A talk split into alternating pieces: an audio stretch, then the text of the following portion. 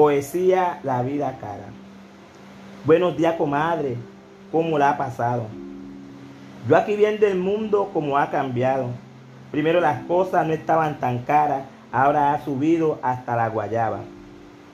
Oiga usted, el plátano está a dos mil pesos y por lo que veo lo siguen subiendo. Pregunte usted por un primitivo para que usted vea dónde ha subido. ¿Cómo ha subido el maíz y el banano? Los que somos pobres, ¿con qué lo compramos? Vaya uno al río a preguntar por pescado. Ese sí es verdad que lo han puesto caro. Pregunte usted por una libre bagre donde se ha subido no la come nadie. Antes con la mano se cogía la sardina, ahora ya la venden como cosa fina. Pregunte usted por el dentón y el bocachico, apenas lo compran unos pocos ricos.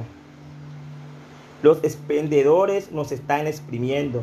No sé el gobierno qué es lo que está haciendo. Ahora los que venden en almacén o chuzo nos tienen tapado a fuerza serrucho.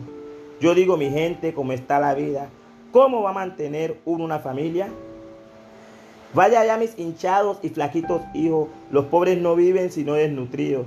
La vida del pobre está muy prohibida, uno no levanta ni para la comida. Los políticos quieren hacernos votar para cuando ellos suban hacernos bajar.